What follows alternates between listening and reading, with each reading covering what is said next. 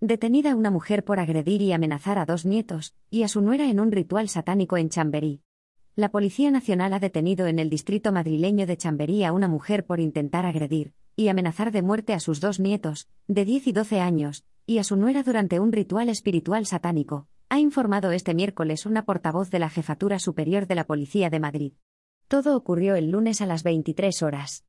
Los agentes fueron alertados por el CIMAC 091 de que dos menores estaban pidiendo auxilio a través de la ventana de un patio común en una vivienda de la capital.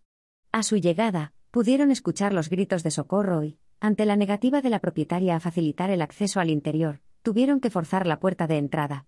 En ese momento comprobaron que una mujer se encontraba realizando un ritual espiritual frente a un altar, donde había colocados en un mantel un cuenco con un cuerno de animal, plumas de pollo, ocho vasos, dos tazas, un copón, collares, unas gafas y fotos de familiares fallecidos. También había esparcidos por el suelo hojas de un ritual de misa negra y una calabaza en un plato. Cuando intentó realizar el conjuro, la mujer habría intentado agredir a los menores y la madre de estos, que se escondieron en otro dormitorio. Además, les habría amenazado de muerte y les había gritado, si no salís el mal os va a matar. La santera iba vestida de negro, y tenían el pelo recogido en una coleta.